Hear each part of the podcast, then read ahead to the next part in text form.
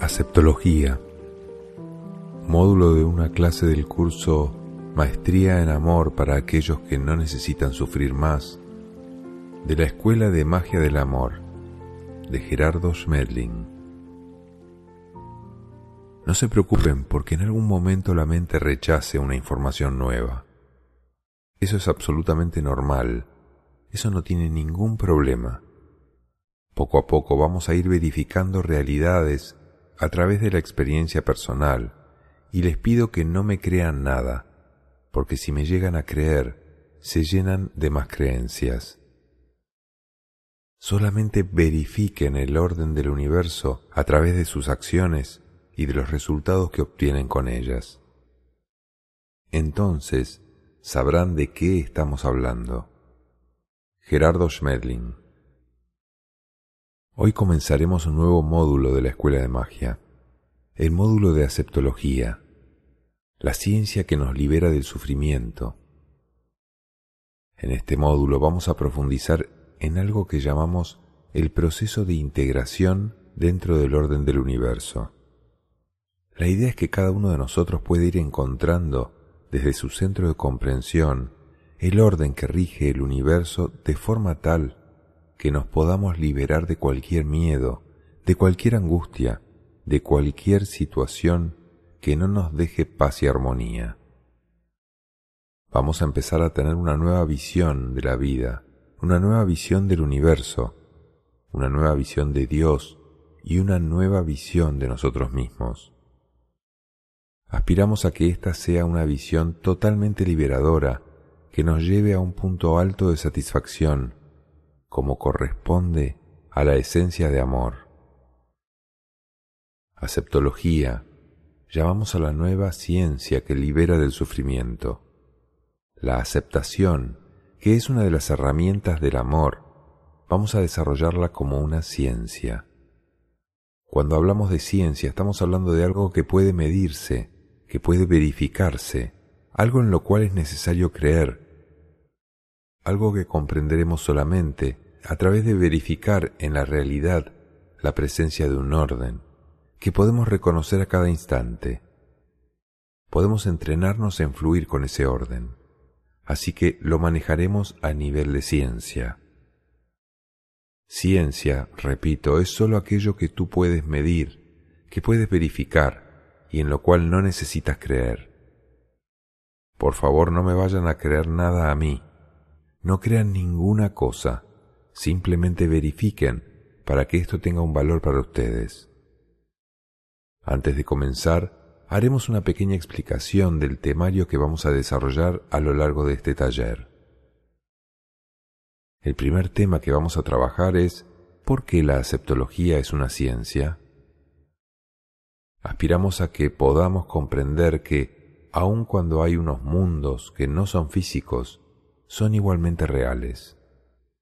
Que aceptar algo que no hemos podido comprender o verificar no puede hacerse por eso nos interesa que podamos entender esto desde un nivel más científico, de verificación, y que podamos comprender que aún aquello que nuestros sentidos físicos de la tercera dimensión no pueden captar, puede ser captado por otros sentidos internos que hacen parte de la realidad del universo. Entonces, en la medida en que podamos llevar esto a un lugar totalmente ajeno a ciencias y lo llevemos a comprensión, va a tener una gran utilidad. Segundo tema. ¿Qué es lo que no estoy aceptando? Cuando se encuentren sufriendo ante cualquier tipo de situación, háganse esta pregunta. ¿Qué es lo que no estoy aceptando? Al hacernos esta pregunta encontraremos instantáneamente la causa del sufrimiento. Aquello que no soy capaz de aceptar es la única causa del sufrimiento. En el segundo tema vamos a trabajar qué es lo que yo no estoy aceptando y por qué no puedo aceptarlo. Si lograr aceptarlo, ¿qué es lo que nos proponemos en el taller? Les aseguro que tendríamos una liberación instantánea del sufrimiento, tendríamos una expansión de conciencia y entraríamos a la dimensión de comprensión de amor, la paz y la aceptación de todo cuanto existe como parte de un principio perfecto del universo. Tercer tema. Diferentes formas de lucha contra la vida. Inconscientemente cada uno de nosotros lucha contra el orden del universo porque no lo conoce. Luchamos contra la vida, las experiencias, contra las situaciones que enfrentamos. Tratamos de modificar lo que no necesita ser modificado y, por supuesto, cuando tratamos de modificar lo que ya es perfecto, nos encontramos inmediatamente con los bloqueos que se originan en las leyes que rigen ese orden. La forma de liberarnos es dejar de luchar contra la vida, contra el orden perfecto, dejar de luchar contra la pedagogía del universo y mejor aprovecharla. Desde luego que en la medida en que dejo de luchar, voy a encontrar paz y empezar a fluir. Se van a acabar los conflictos y las guerras. Sí, la guerra también terminará para nosotros. Cuarto tema. El poder mágico de la renuncia.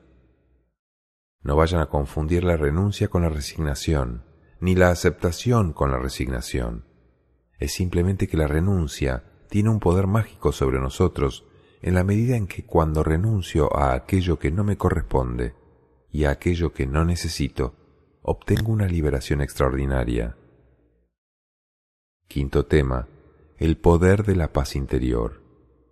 La paz es mucho más de lo que nosotros podemos suponer. Suponemos que paz es solamente algo como vivir en armonía con los demás. Eso es muy diferente. La paz interior tiene un poder tan grande que puede llegar a despertar profundamente nuestro centro espiritual. Puede llegar a hacer que el niño interior despierte y renazca en nuestro interior. Por eso tiene un poder muy grande. Sexto tema. ¿Por qué nos resistimos a la aceptación? Cada vez que planteamos la necesidad de aceptar el universo o de obedecer las leyes que lo rigen, encontramos una resistencia muy grande al hacerlo. Si logramos vencer esa resistencia, nos liberaremos profundamente de las limitaciones aprendidas. Sin embargo, para vencer la resistencia necesitamos comprender en dónde se origina. Vamos a trabajar sobre cómo vencer nuestra resistencia a ser felices. Cuando tú le planteas a alguien la posibilidad de ser feliz, inmediatamente dice, no, pero usted está loco, ¿cómo se le ocurre? ¿Cómo vamos a ser felices en un mundo como este? Eso es la resistencia a ser feliz. Vamos a buscar cómo desmontar esa resistencia y finalmente cumplir lo que vinimos a hacer al mundo aprender a ser felices y aprender a amar. Séptimo tema. Invulnerabilidad de la paz. La paz, cuando se ha conseguido de verdad, la verdadera paz es invulnerable, no puede ser alterada por ninguna cosa. La paz se pierde solo cuando yo no la he conseguido realmente, sino que creía tener paz y no la tengo. Es diferente tener paz a estar en paz. Sabremos por qué. Entonces vamos a ver cómo se consigue esa paz invulnerable. Octavo tema. Inutilidad e importancia del sufrimiento. El sufrimiento es inútil para unas cosas y es importante para otras. La idea es llegar a ver todo como parte de un plan y de un propósito perfecto no ver nada como bueno, como malo, como innecesario, sino simplemente comprender que todo cuanto existe y sucede, y todo lo que vivimos los seres humanos, es parte de un proceso necesario y hermoso, y no hay razón válida para no verlo de esa manera. Comenzaremos con un ejercicio para que ustedes empiecen a verificar la necesidad de la aceptación. ¿Cuáles son tus dos mayores ideales en la vida? A nivel personal, ¿qué esperas obtener a través de realizar tus ideales? Si tus ideales no se realizan, ¿puedes ser feliz? Contesta estas tres preguntas antes de continuar.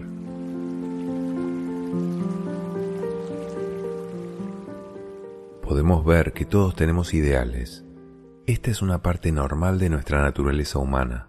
Tener cualquier tipo de ideal de relaciones, de economía, de trabajo, de simplemente lo que llamamos altruismo, lo que nos gustaría hacer por el mundo, cómo nos gustaría que fuesen nuestras vidas, eso es normal. Si tienes algún ideal, esperas obtener algo de realizarlo, como armonía, paz, satisfacción, crecer espiritualmente, etc.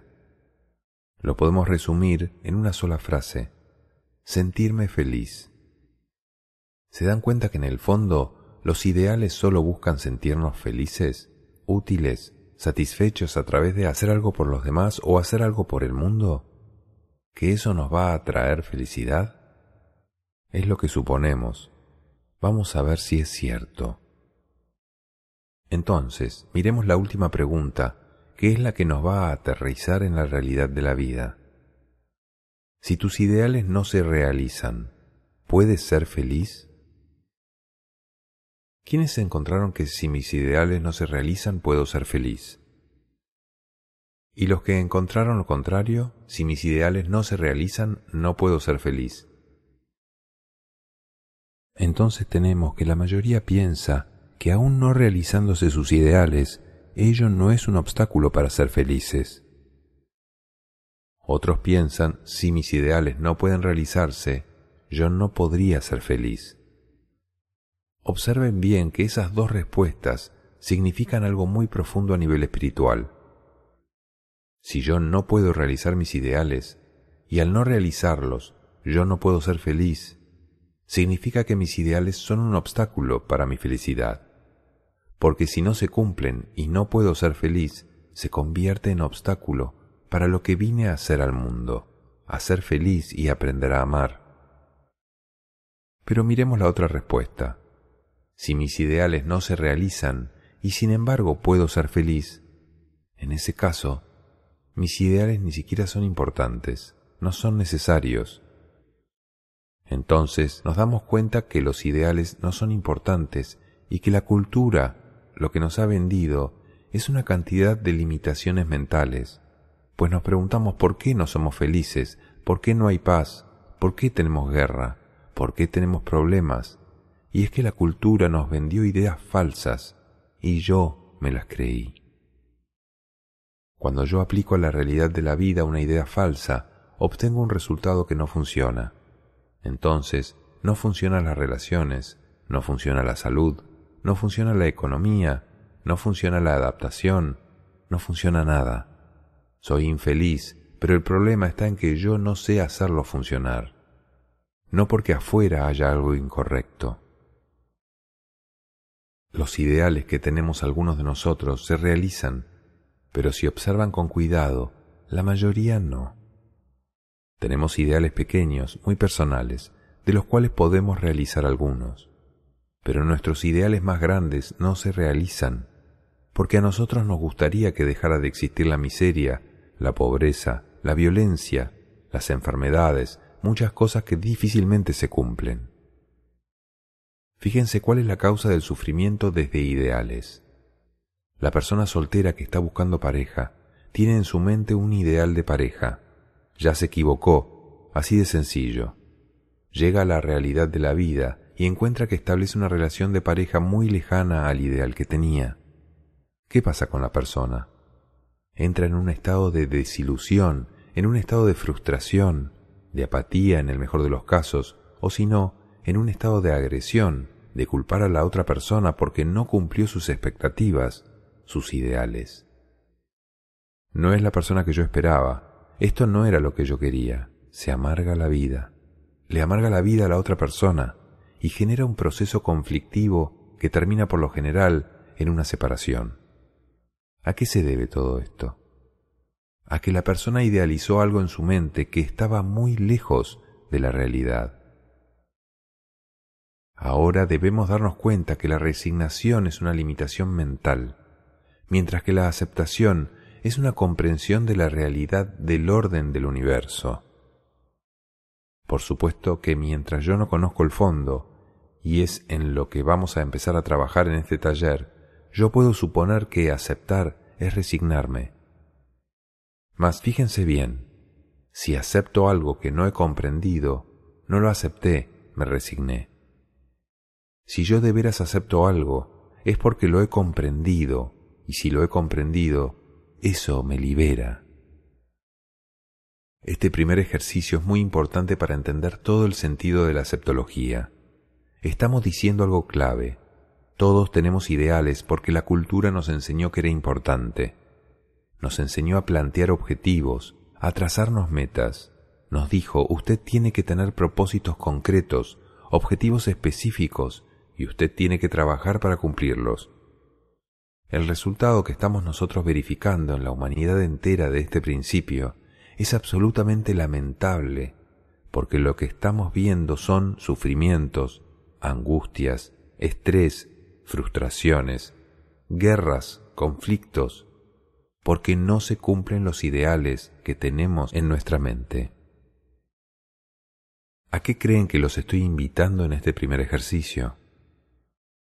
A aceptar que idealizar significa no aceptar la realidad del universo, y cuando yo no acepto algo, el resultado de la no aceptación tiene un solo nombre, sufrimiento, culpa, angustia, agresión, porque yo culpo a los demás de que las cosas no me funcionan, o me culpo a mí mismo de que no soy capaz. En ambos casos estoy cometiendo error doble. Ni los demás son culpables, ni yo tampoco. Hay algo más simple que eso. No sé cómo ser feliz. Y como no sé cómo ser feliz, trato de cambiarlo de afuera para sentirme feliz, pero me estrello porque no puedo cambiarlo porque lo que quiero no es el orden del universo. Ahí la ley aparece.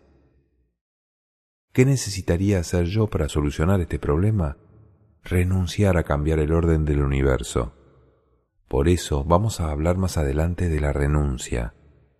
Fíjense en algo, ahora mismo. Nuestra mente se resiste a aceptar no tener ideales.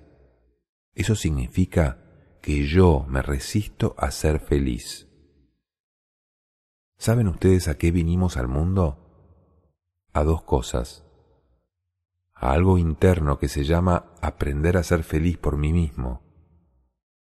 La parte externa es a aprender a amar a los demás y a servirles así como son, sin tratar de cambiarlos, porque si yo trato de cambiar a alguien no lo estoy amando, lo estoy rechazando entonces son solamente dos propósitos los del universo. Ser feliz por mí mismo y aprender a amar y a servir.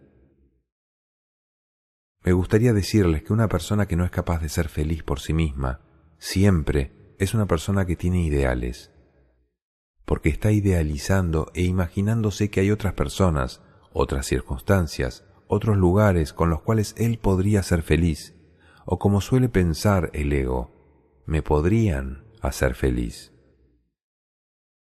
Les aseguro algo, no hay ninguna persona que te pueda hacer feliz a ti, a menos que seas tú mismo.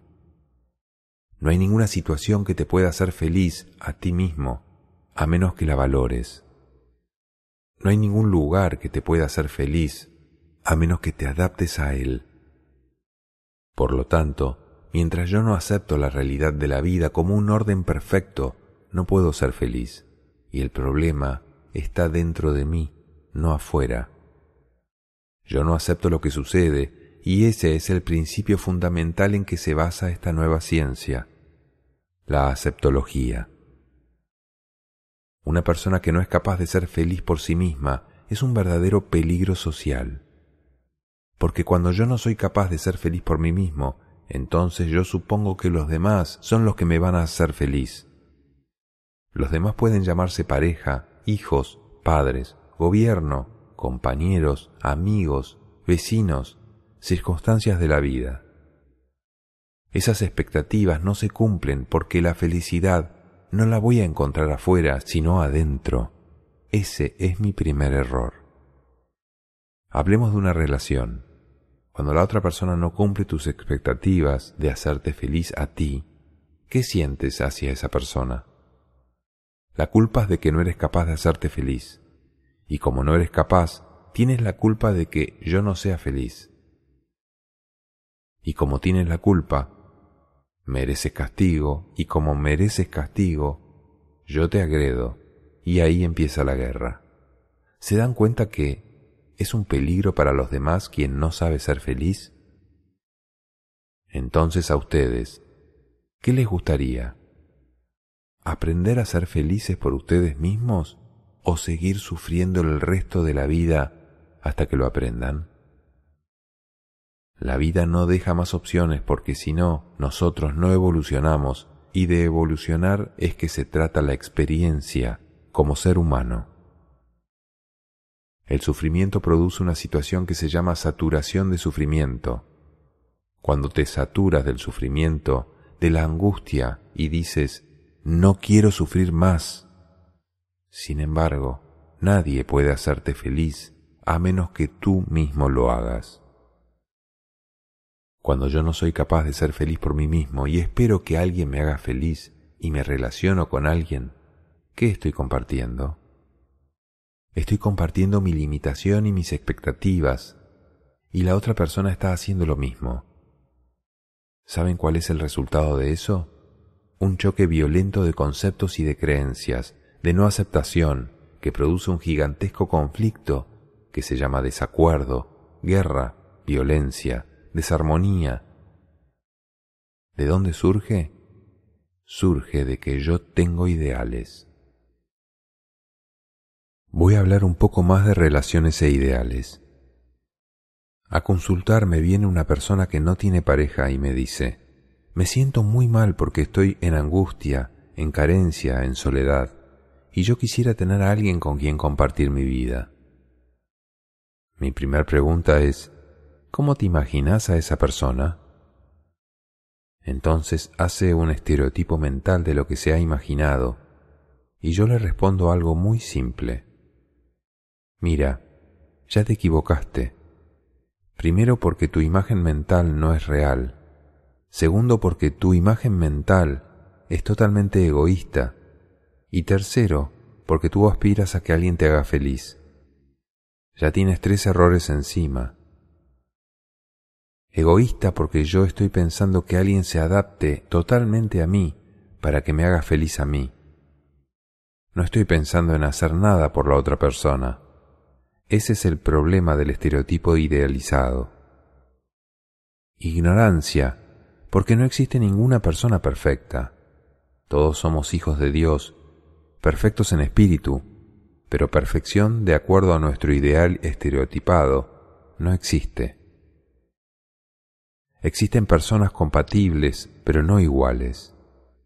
Entonces ya me equivoqué en el segundo punto. Y por supuesto que si yo no soy capaz de aceptar a otra persona como es, porque ya tengo una persona en mi mente que no existe, entonces voy a entrar en un nivel de desilusión y al no saber de dónde viene el problema, voy a culpar al otro. ¿Cómo se soluciona el problema? No tengan ideales. Ustedes dirán, si no tengo ideales, entonces ¿cómo me muevo en la vida? ¿Con qué voy a reemplazar los ideales? Los ideales los vamos a reemplazar por algo más sencillo, más hermoso y muchísimo más eficiente, que son dos cosas. Valora tu capacidad de ser feliz por ti mismo. Valora todo lo que la vida te ha dado, porque eso es suficiente para ser feliz. Ahí ya entras a la vida con el pie derecho. Mientras se siga idealizando encontraremos esto. Tened una expectativa y obtendréis una desilusión. Para no tener desilusiones es mejor no tener expectativas. Es decir, para no tener sufrimiento, no tengas ideales. Simplemente disfruten de lo que la vida va presentando y aprendan a verificar lo que corresponde y lo que no corresponde. Al entrar en este primer ejercicio de aceptología, se nos desmoronan una cantidad de cosas, las metas, los objetivos, los ideales. Todos esos procesos que nos enseñó la cultura se desmoronan cuando comprendemos esto. ¿Con qué los vamos a reemplazar? los vamos a reemplazar por una sola cosa, por un propósito que es un proceso de desarrollo espiritual que llamamos tengo el propósito de ser feliz. Metas no necesito tenerlas. Lo que necesito es actuar, actuar con sabiduría con lo que la vida me está dando en este mismo momento. Voy a poner una diferencia entre propósito y meta, solamente para ponernos de acuerdo en los términos. El término puede tener cualquier, cualquier acepción que ustedes quieran darle.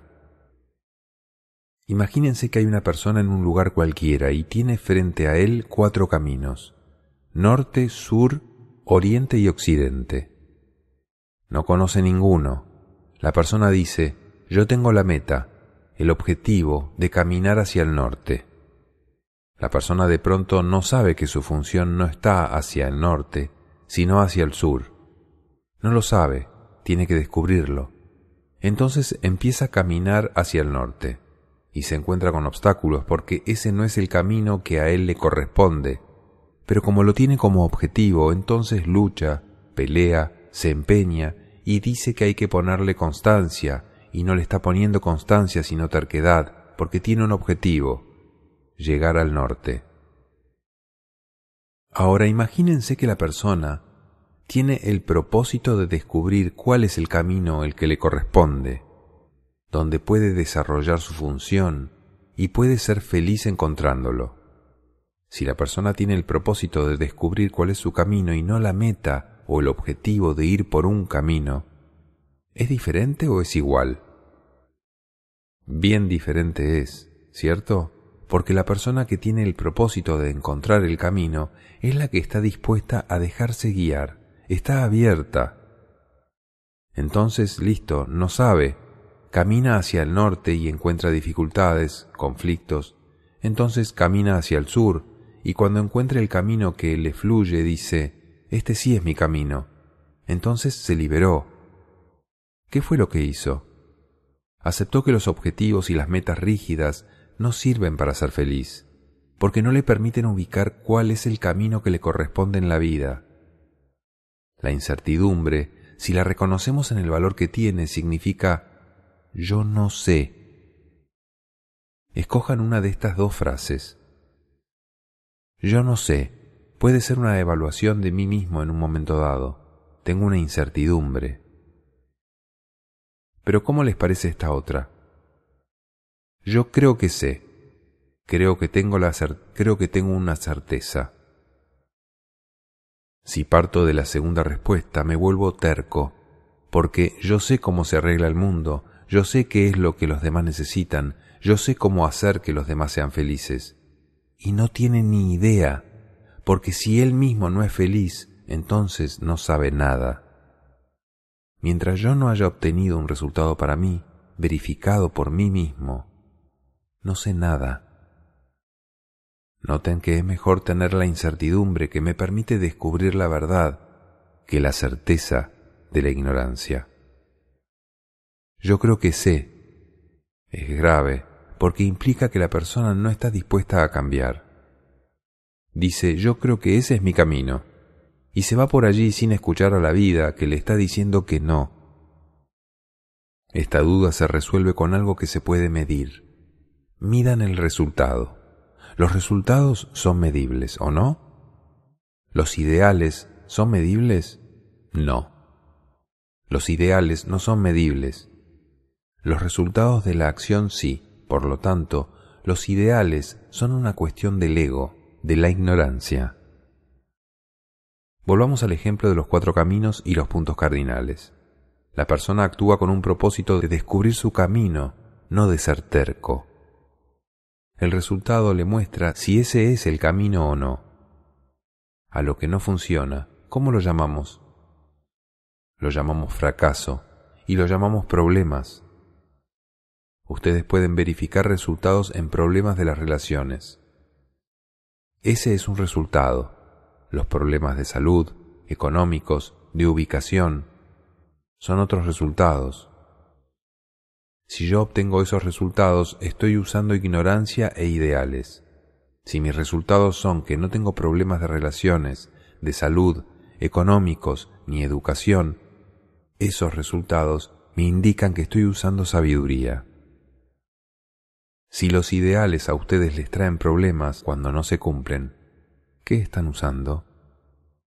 ¿Se dan cuenta que cuando una persona no está satisfecha con el hijo, con la pareja, con el compañero de trabajo, con el vecino, es porque lo tenía idealizado y obviamente ese ideal no es real? Es un ideal egoísta que no se va a cumplir.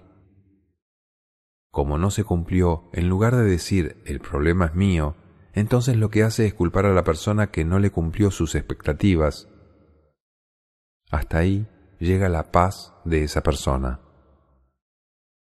Vamos a observar ahora una secuencia. Mis ideales se oponen a mi propósito general porque no me permiten ser feliz ni amar. No me permiten ser feliz porque no se cumplen mis expectativas. Y no me permiten amar porque si yo no acepto a los demás como son, y si yo no acepto al mundo y al universo como están organizados, no puedo tener paz. Es decir, que no amo a algo o no amo a alguien si no lo acepto. Y lo que hago cuando no lo acepto es querer cambiarlo o modificarlo y no aceptarlo. Es lo mismo que no comprenderlo y no amarlo. Si tú quieres cambiar a alguien, no lo amas. Si le das herramientas para que él cambie sin generar expectativas, sí lo amas. Pero, ¿cómo sabes lo que los demás tienen que cambiar? No lo sabes, solo sabes lo que tú tienes que cambiar.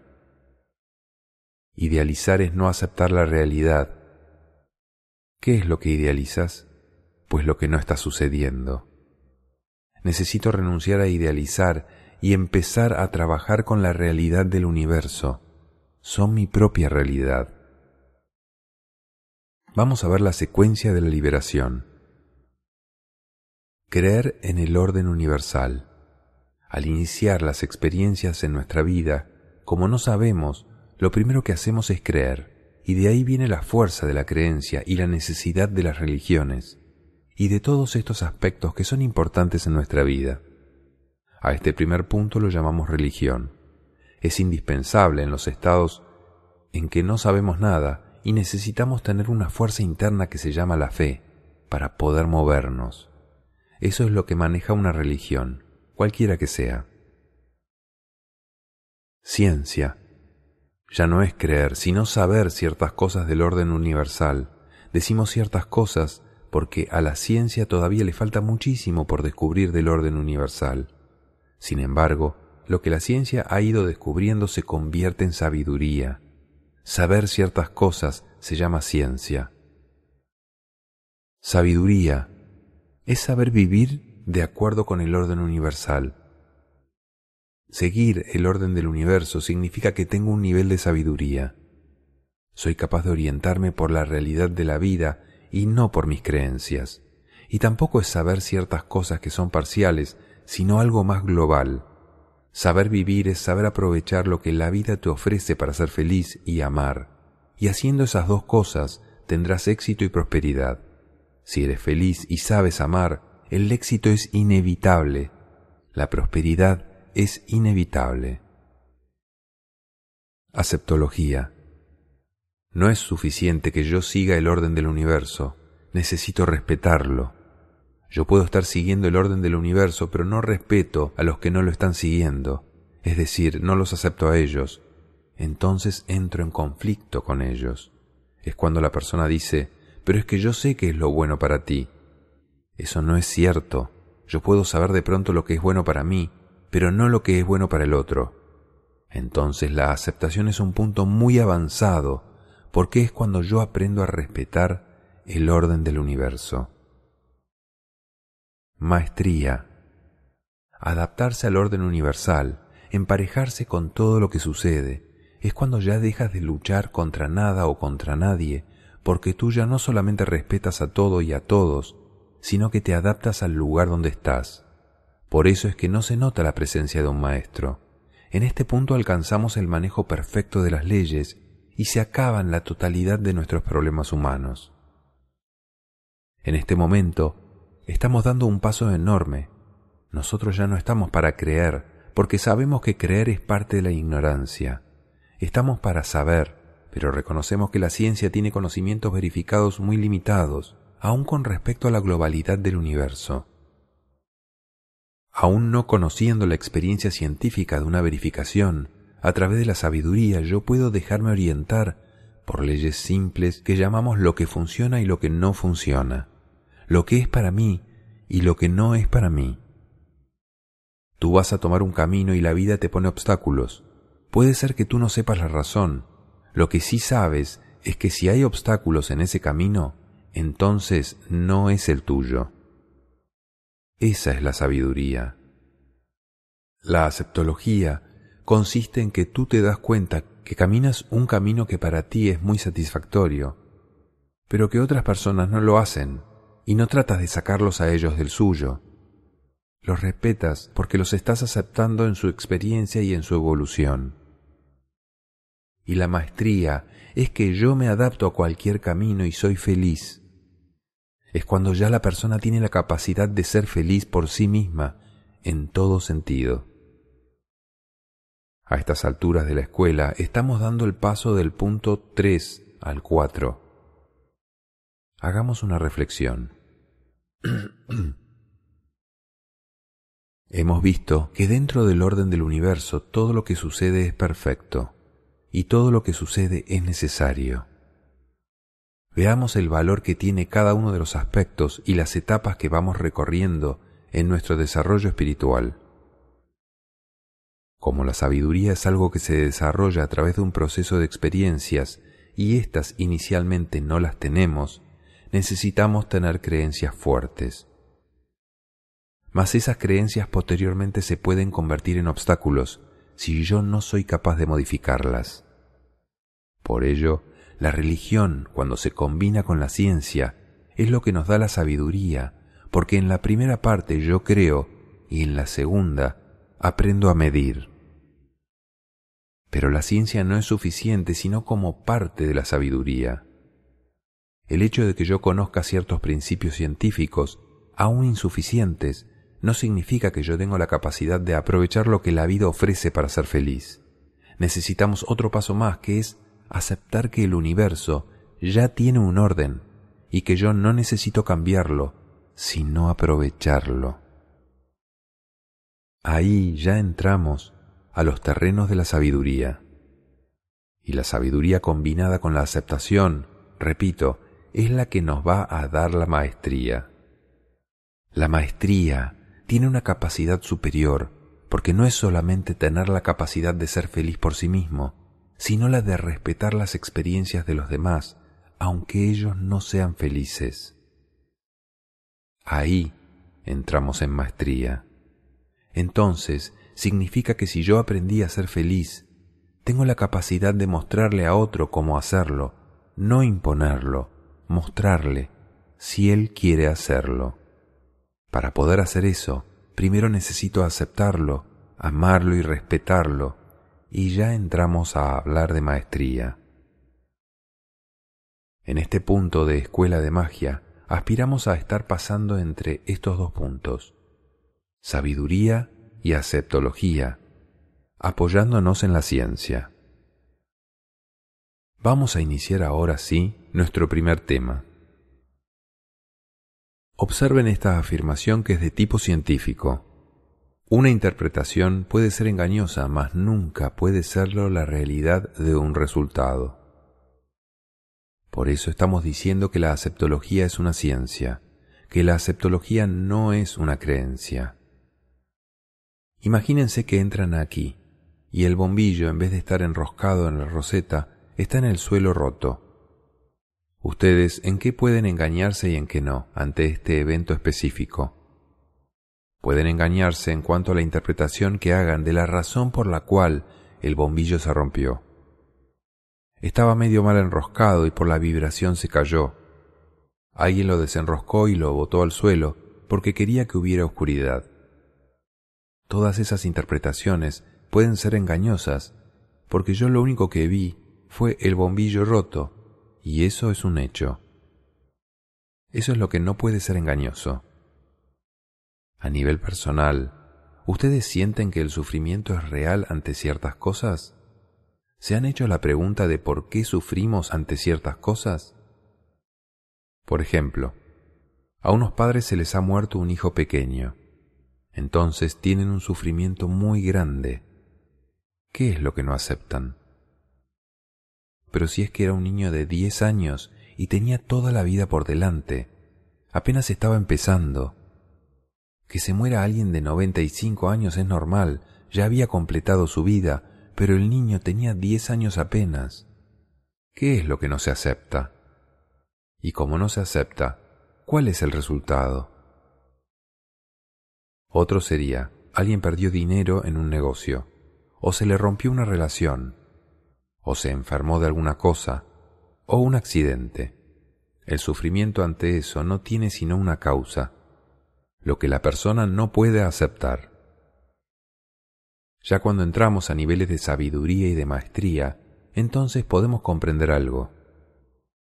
A una persona le puede faltar una pierna sin que ello sea un obstáculo para que sea feliz, mientras que otra persona puede aparentemente tener todo y no ser capaz de ser feliz. La felicidad no depende de lo que está pasando afuera, sino de la forma como yo observo, tomo y evalúo las situaciones, en verlas como oportunidades y no como problemas. Entonces, como sufrir es una realidad humana, es igualmente real la causa por la cual sufrimos, por lo que no somos capaces de aceptar. Si alguien acepta todo, no sufre con nada. Si alguien se le murió, acepta que la muerte no existe como tal, que solo hay cambios de estado. Si alguien pierde algo, es porque no lo necesita o necesita la experiencia que se origina al perder eso, como un aprendizaje para su espíritu. Si hay algo que a mí me impide ser feliz, lo voy a encontrar dentro de mí y no afuera. Los maestros dicen esto. Todas las personas tienen lo necesario para ser felices. Sin excepción, todas. Muy pocas personas saben ser felices con lo que tienen. Podemos ver personas que aparentemente tienen abundancia de cantidad de cosas y no son felices, no saben ser felices con eso. De pronto hay otros que tienen menos abundancia y quizás tienen un poco más de felicidad. Pero ciento por ciento feliz solo aquel que tiene sabiduría. Y no tiene nada que ver con lo que tiene, sino con la valoración que hace de lo que tiene. Preguntas. 1. ¿Qué es la realidad? 2. ¿Es cambiable la realidad? 3. ¿Dónde puedes reconocer la realidad? 4. ¿Cómo puedes diferenciar lo real de lo imaginario? 1. La realidad es el lugar presente que puede medirse y donde yo puedo actuar. Los hechos y sucesos que están frente a mí. La realidad no es ni buena ni mala, es neutra la realidad externa es neutra, la realidad interna, si la miro desde amor, tiene una dualidad. ¿Es una realidad de sufrimiento o es una realidad de satisfacción? Suponemos que lo que está afuera es lo que tiene dualidad, mas no es así. Lo que tiene dualidad es lo que yo tengo adentro. Aquí viene la afirmación científica. La interpretación que yo hago de la realidad puede ser engañosa, por lo general lo es a menos que la mire desde sabiduría. Pero la realidad como tal no es engañosa, es un resultado verificable, está presente, no es bueno ni malo, es neutro. ¿Qué es bueno o malo? La interpretación mental que yo hago de un hecho cualquiera puede ser buena o mala. Por eso es engañosa. El hecho es concreto no es ni bueno ni malo, es real. 2. La realidad no es cambiable. Cambia la interpretación, mas no ella en sí misma. Lo que podemos es generar una nueva realidad, haciendo un cambio interno. Mientras no haga un cambio interno, la realidad que se me presenta será la misma. Si yo siempre sigo el mismo método, siempre obtengo el mismo resultado. Si yo cambio de método, obtengo otro resultado. No fue que cambié el hecho anterior y sin embargo obtuve un resultado nuevo. Por eso es que nosotros podremos vivir en un mundo nuevo, podremos tener una realidad nueva, pero no porque cambie la que está presente, sino porque genero una realidad nueva.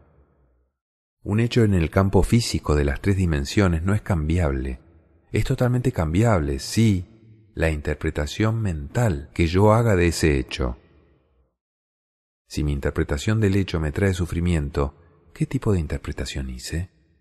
una que hice desde la ignorancia, desde la falsedad de mis conceptos. Si la interpretación del hecho me deja paz en mi interior o me trae armonía y satisfacción, hice una interpretación verdadera del hecho.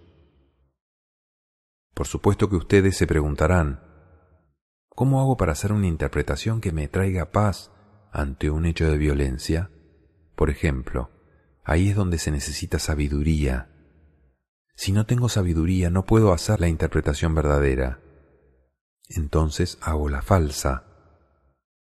Mientras haga la interpretación falsa, el resultado en mi mente será un sufrimiento, una frustración, un rechazo. Y todo eso va a producir un descenso de mi energía vital. Y el descenso de la energía vital me va a llevar a una zona oscura mental que la llamamos depresiva. Y esta me lleva a un estado de incapacidad de actuar frente a la vida. Y todo eso es el resultado de no haber aceptado la realidad desde comprensión. En la medida que avancemos en el taller, vamos a tener herramientas para ver la realidad como algo neutro, sin importar cuál o cómo sea la realidad.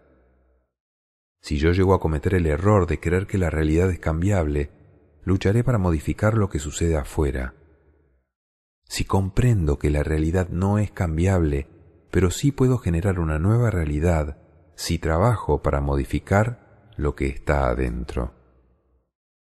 ¿Se dan cuenta la diferencia tan grande que hay ahí entre los dos aspectos? Es gigantesca.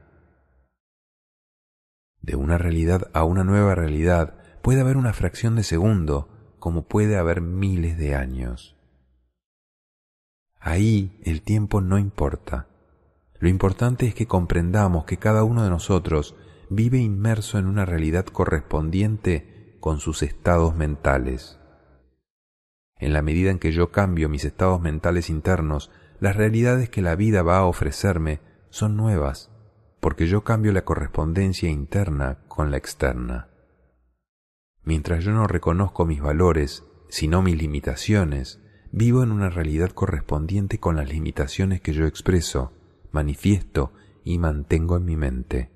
El día que yo cambie eso, cambian todos mis entornos, mi realidad cambia, genero una nueva realidad, no cambia la de afuera. Generé una nueva, interna. Siempre será nueva, así haya pasado una fracción de segundo, será otra. La anterior sigue existiendo. Alguien dice, yo cambié la realidad porque ahora yo ya no sufro con nada de lo que pasa. Él sí, pero las demás personas no, y siguen sufriendo. Yo ya no necesito tal cosa. Tú, pero los demás sí. Ahí viene la aceptación. Me gustaría que la fuéramos cambiando por otra.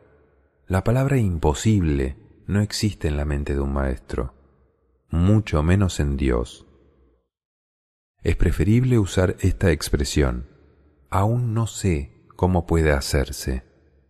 No es que sea imposible, es que yo no sé cómo hacerlo aún. Para un maestro no existe la palabra imposible. Aun cuando no sabemos cómo, me gustaría que la borraran de su vocabulario y dijéramos, aún no sé cómo se hace. Para poderme desplazar como ser universal, necesito sabiduría porque si no, yo soy un peligro en el universo. Mientras yo crea que puedo cambiar la realidad, no acepto el orden del universo, y mientras yo no acepte el orden del universo, lucho contra el orden perfecto y encuentro toda clase de obstáculos en mi vida que se manifiestan como lo que llamamos problemas. Problemas de cualquiera de estos cuatro niveles. Los problemas del ser humano no son sino cuatro. Fíjense que son poquitos. De relaciones humanas en todos los niveles, porque no sabemos respetar, compartir e integrarnos. Problemas de salud, porque no sabemos cómo mantener nuestro cuerpo totalmente sano, no sabemos manejar ni aceptar nuestro cuerpo físico. Problemas económicos, porque no aceptamos el destino de las personas y queremos interferir. Y problemas de ubicación, porque no soy capaz de adaptarme al lugar donde me corresponde. Personas que no se adaptan en su hogar, en su trabajo, en su región, en su país, no se adaptan en su planeta, no se adaptan en ningún lugar. ¿Por qué tenemos problemas los seres humanos? ¿Por qué las cuatro clases de problemas?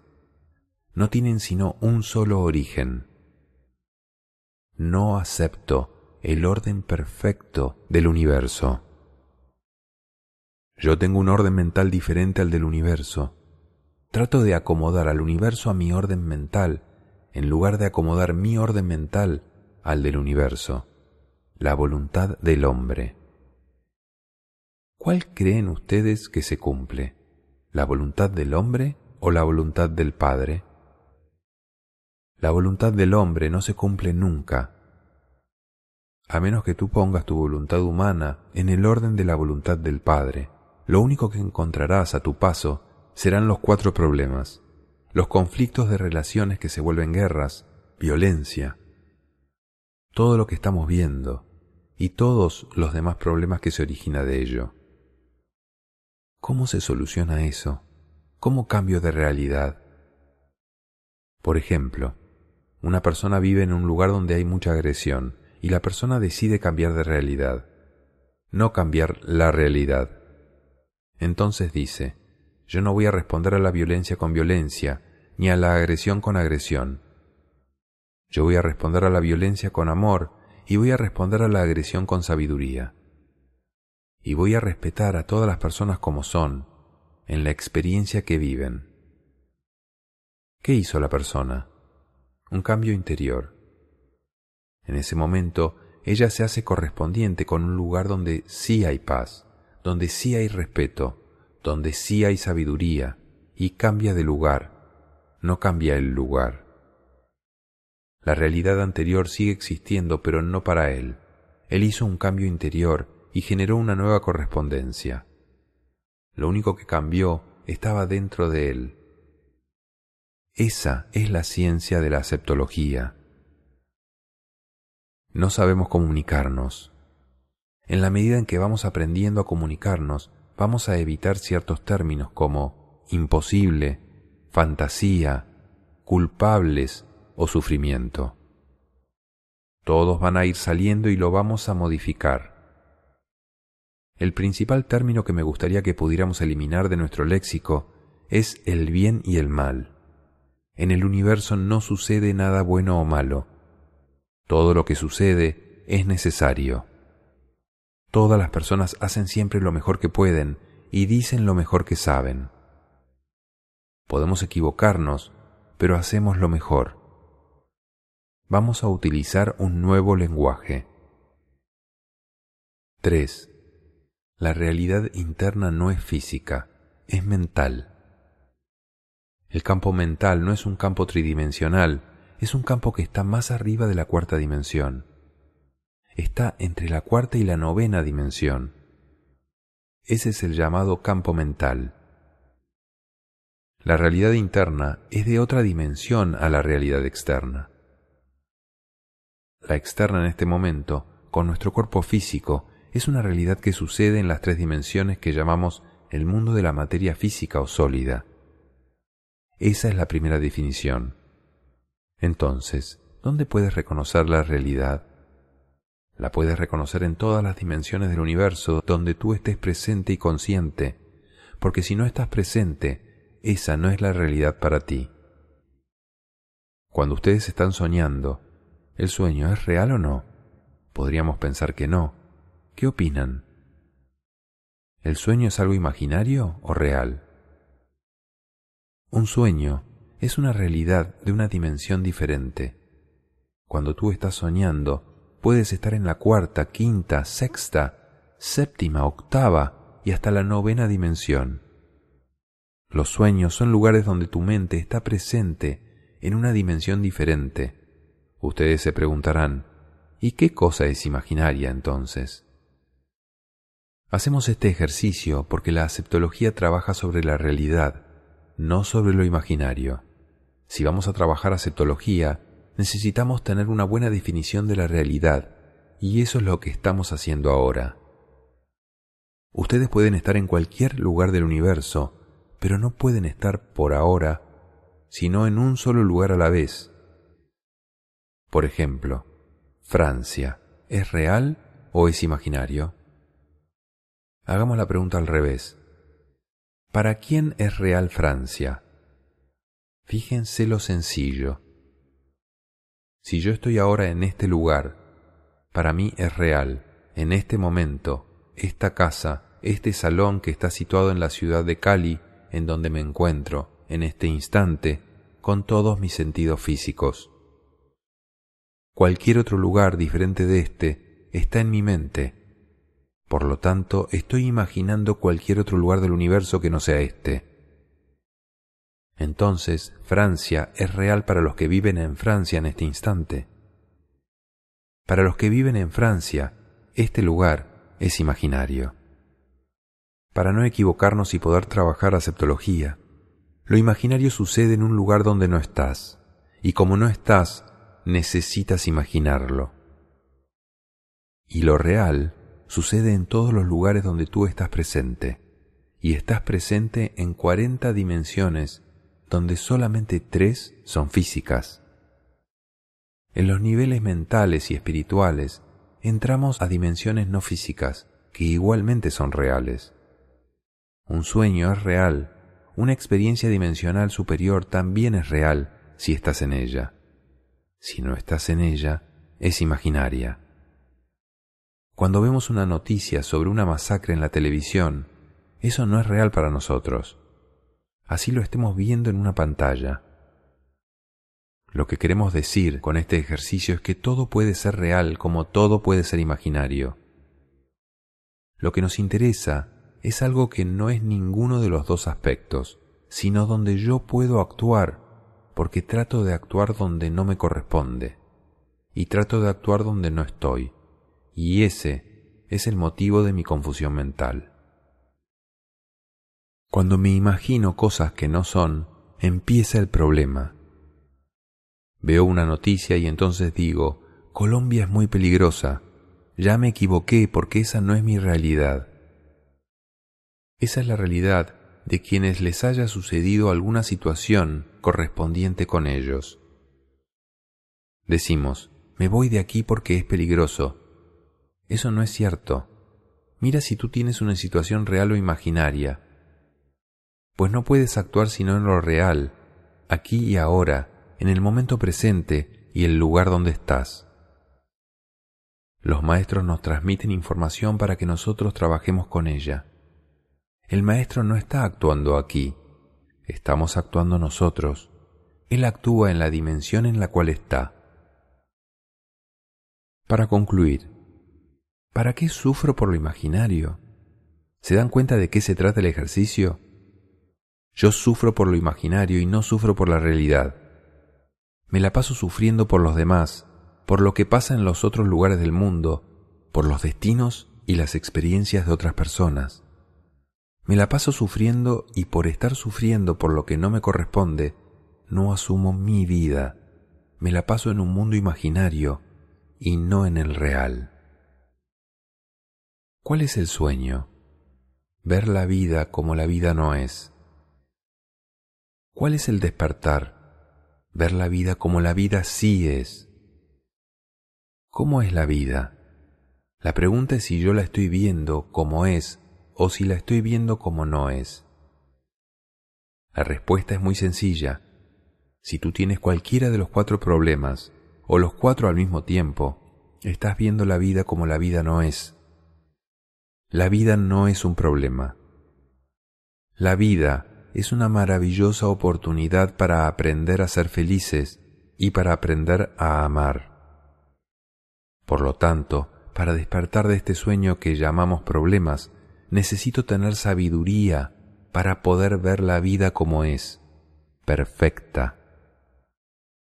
La vida es parte perfecta del orden del universo, al cual tú no tienes necesidad de cambiarle nada. Mientras tú quieras cambiarle cualquier cosa a lo que sucede en tu entorno, es porque no lo aceptas. Y si no lo aceptas, es porque no lo ves como es. Lo ves desde la mente distorsionada de la cultura. Entonces, cuando ves la vida como la vida es, te sientas totalmente feliz. Cuando seas capaz de estar en paz y ser feliz por ti mismo, estarás viendo la vida como es. Cuando seas capaz de amar y respetar a todos los seres del universo, sin excepción, viéndolos como creaciones perfectas de Dios en funciones correspondientes con cada uno de ellos, estarás viendo la vida como es. Eso se llama despertar.